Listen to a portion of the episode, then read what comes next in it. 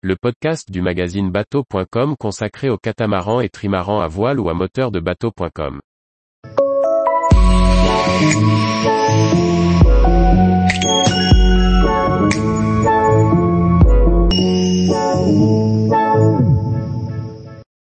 Broadford, un mouillage sur l'île de Skye. Pratique, mais peu documenté. Par Anne-Sophie Ponson.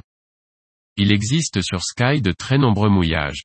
Parmi eux, il en est un qui coche de nombreuses cases pour une escale réussie, Broadford.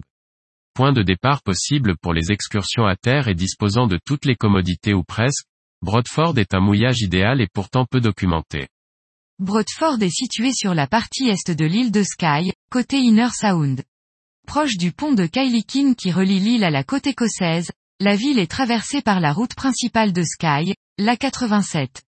C'est la deuxième agglomération de l'île après le port de Portree, plus au nord. Situé dans une jolie baie environnée par les îles de Scalpay, Longet et Pabay, Broadford est un bon abri des vents de secteur sud à ouest.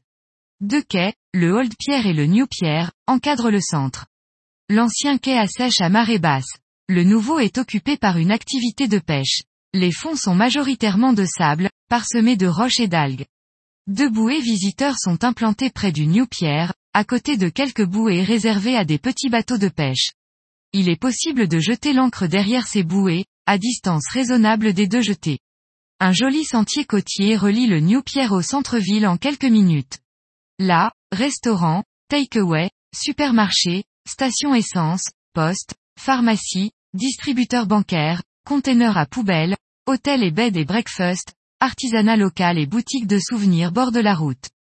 Plusieurs petits parcs, face à la baie ou le long de la rivière, permettent de pique-niquer agréablement pendant que les enfants jouent sur la plage. L'endroit est assez fréquenté et sert de point de départ à de nombreuses excursions dans l'île, qui regorge de trésors. Sky est en effet connu pour ses paysages, cascades et formations géologiques hors du commun. De très nombreuses randonnées, de tous les niveaux, sillonnent ces montagnes et côtes sauvages. Lorsqu'il pleut, la visite du château de Dunvegan ou de la distillerie Talisker sont d'excellentes alternatives aux excursions extérieures. Des lignes de bus permettent de se déplacer dans l'île et de rejoindre, par exemple, la ville de Portree pour d'autres visites. Tous les jours, retrouvez l'actualité nautique sur le site bateau.com. Et n'oubliez pas de laisser 5 étoiles sur votre logiciel de podcast.